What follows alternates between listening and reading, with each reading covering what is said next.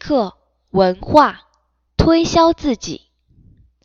中国有这样一句俗话：“王婆卖瓜，自卖自夸。”这句俗话来自一个故事，说的是一个卖西瓜的人，为了推销自己的西瓜，向过路人夸自己的西瓜又大又甜。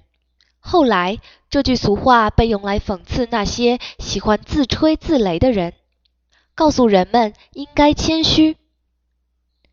不过，在竞争激烈的今天，中国人发现王婆的做法好像是有用的，甚至是必要的。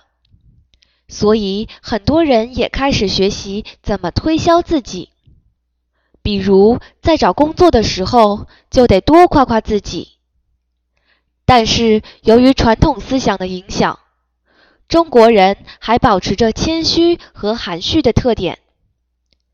比方说，在参加面试的时候，就算有经验，中国人也会说：“我的经验还不够，还要多多学习。”在做完报告以后，就算讲得很好，中国人也会说：“刚才是我的一点不成熟的看法，请大家多提宝贵意见。”你要明白，这并不是因为中国人不自信，而是因为他们觉得谦虚是对别人的尊重，也就是中国人常说的“自谦尊人”。所以你在跟中国人交往的时候，也要尽量避免说“我是最好的”“我比别人都强”之类的话。